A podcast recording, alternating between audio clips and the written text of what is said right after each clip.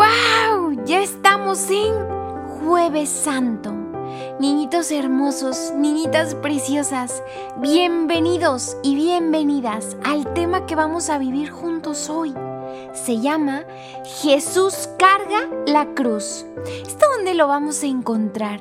En el Evangelio según San Mateo, capítulo 27, versículos 32 al 44. Pongamos muchísima atención, abramos esos oídos, pero sobre todo los latidos. Al salir, encontraron a un hombre de Sirene llamado Simón, a quien obligaron a llevar la cruz. Cuando llegaron a un lugar llamado Gólgota, es decir, lugar de la calavera, le dieron a beber vino mezclado con hiel, pero una vez que Jesús lo probó, no quiso beber más. Después de crucificarlo, los soldados echaron a suerte sus vestiduras y se las repartieron. Luego se sentaron allí para custodiarlo. Sobre su cabeza pusieron por escrito la causa de su condena. Este es Jesús, el rey de los judíos. También crucificaron con él a dos malhechores, uno a su derecha y el otro a la izquierda. Los que pasaban lo injuriaban moviendo la cabeza y decían, Tú que destruyes el templo y en tres días lo reconstruyes, sálvate a ti mismo. Si eres el Hijo de Dios, baja de la cruz. De igual manera, los sumos sacerdotes con los maestros de la ley y los ancianos se burlaban y decían, Salvo a otros, y él no puede salvarse a sí mismo. Si es el rey de Israel que baje ahora de la cruz, y creeremos en él. Ha confiado en Dios que lo salve ahora, si es que él lo quiere, ya que dijo, Soy hijo de Dios. De igual forma lo insultaban los malhechores crucificados con él. Palabra del Señor. Juntitos, bien juntitos decimos, Gloria a ti, Señor Jesús. Ahora bien, preciosos y preciosas, tomemos la imagen de Jesús cargando la cruz, la observemos, que no pase desapercibida esa imagen ante nuestros ojos y latidos. A ver, la veamos bien. La veamos, la veamos. Pues esta nos recuerda que lo que el mundo ve como débil y tonto, no es visto como débil y tonto por quién? Por Dios. Si miramos la historia de Jesús como la ve el mundo, el Viernes Santo, Jesús fue un fracaso. Si tan solo pensáramos como el mundo nos dice, piensa de esta manera, esto es lo que se necesita para ser feliz, esto es lo que se necesita para estar contento. Estos son los inteligentes, esto es lo importante. Si solamente nos basáramos a eso, qué triste sería. Porque veríamos las cosas de una manera en la que no es realidad había sido abandonado aquel viernes Jesús. Aquel día se sintió solo. ¿Dónde estaban sus amigos, niñitos? ¿Dónde estaban sus discípulos de los que aprendimos durante todos estos días? ¿Dónde? ¿Dónde estaban aquellos a los que sanó? A los que les permitió volver a ver por primera vez? A los leprosos que ya podían estar en la calle? ¿Dónde estaban? No estaban ni sus amigos más cercanos. No estaban Pedro, Juan, Santiago. No estaba nadie con él aparentemente aún. Aún estamos en esta parte en la que nos damos cuenta que él empieza a sentir esta soledad. En el momento en el que él estaba luchando bajo el peso de la cruz.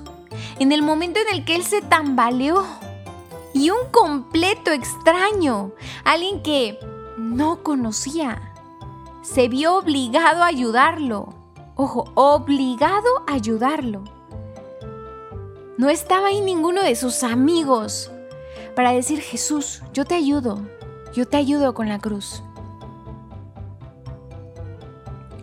Cuando llegaron al Gólgota, que como escuchamos en la palabra significa el lugar de la calavera, Jesús fue clavado en la cruz. Y esto, niñitos, no nos puede parecer algo normal, algo que decimos todo el tiempo y nos deje de maravillar y de impactar. Jesús fue clavado en la cruz. Lo ejecutaron como si no fuera más que un delincuente. Lo ejecutaron como si fuera basura de la que el imperio romano se estaba deshaciendo. ¡Qué profundo! ¡Qué tristeza nos debe ocasionar en el corazón, niñitos! El recordar y pensar este momento. Ellos, para aumentar la humillación, los líderes de la fe llegaron a burlarse de él. No llegaron a otra cosa. No llegaron para decirle, ¿estás bien? ¿Te encuentras bien? ¿Tienes sed? ¿Necesitas algo? Llegaron para señalarlo y seguirse burlando de él. Le preguntaban, ¿por qué no te salvas a ti mismo? Empezaban a hacer bromas entre ellos, bromas crueles. Empezaban a decirse, a ver, si es que Dios lo ama tanto, pues que lo salve. ¿Qué no le había dicho, soy hijo de Dios? A los ojos del mundo, niñitos, Jesús este viernes fue un fracaso. Fracasó. Pero lo que el mundo no podía observar, lo que el mundo no podía ver, lo que el mundo no podía analizar, es que estaba claro, clarísimo, clarísimo, que para Dios Jesús había elegido morir por nosotros. El mundo tontamente, incorrectísimamente, había creído que ellos habían decidido que Jesús iba a ser crucificado. No podían ver, ni escuchar, ni sentir la verdad. Porque Jesús es el camino, la verdad y la vida misma. Y si lo rechazaban a Él, rechazaban a la verdad misma, a la vida misma y al camino mismo. Él sabía, nuestro maestro y nuestro mejor amigo, ya estaba enterado de que su muerte tenía valor, tenía una importancia, tenía un porqué, no fue en vano, no fue un, ay, pues fue para nada, no, no, niñitos, fue para todo, para todo. Y para todos también. El negarse a usar su poder para salvarse a sí mismo, ¿ustedes por qué creen que fue? ¿Por qué en lugar de decir me voy a salvar, ya, me valen todos? Que bajen los ángeles, que me rescaten, que me desaten. A mí nadie me va a poder tocar, soy Dios, tengo el poder, tengo la autoridad. Pero sin embargo, decide que no iba a hacer esto.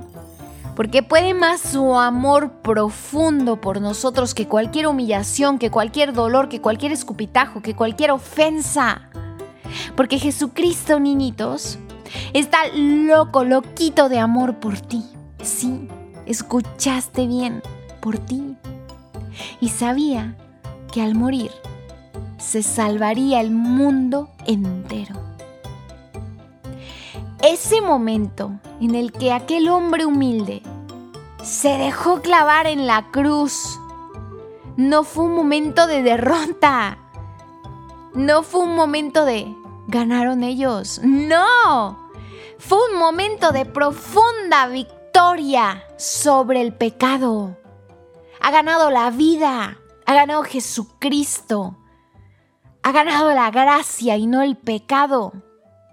¿Se dan cuenta qué maravilloso es esto? ¿Qué hermosa noticia es esta, niñitos? ¡Qué maravilla! ¡Cuánto amor! ¡Cuánto amó Dios al mundo que envió a su único Hijo! Y por medio de Él nos redimió. ¿Nos rediqué? Se preguntarán, nos salvó. Nos redimió, nos salvó, nos abrazó, nos perdonó. Nos dio acceso a la vida eterna y no hay mejor premio ni meta que esa. Hemos llegado al momentito de oración preciosos, así que vamos a cerrar los ojos, unamos las manitas y abramos los latidos y decimos juntos, oh amadísimo, maravilloso, hermosísimo, dulcísimo, mejor amigo Jesucristo. Enséñame a ver con ojos de fe. Ayúdame a rechazar la sabiduría de este mundo. Ayúdame a decirle no a lo que este mundo piensa, a lo que este mundo autoriza, a lo que este mundo considera como bueno, como correcto, como agradable. Ayúdame por favor a ver con los ojos del Padre, aquel que podemos decirle nuestro gracias a ti. Ayúdame por favor, mejor amigo, a ver los ojos con los ojos de Dios.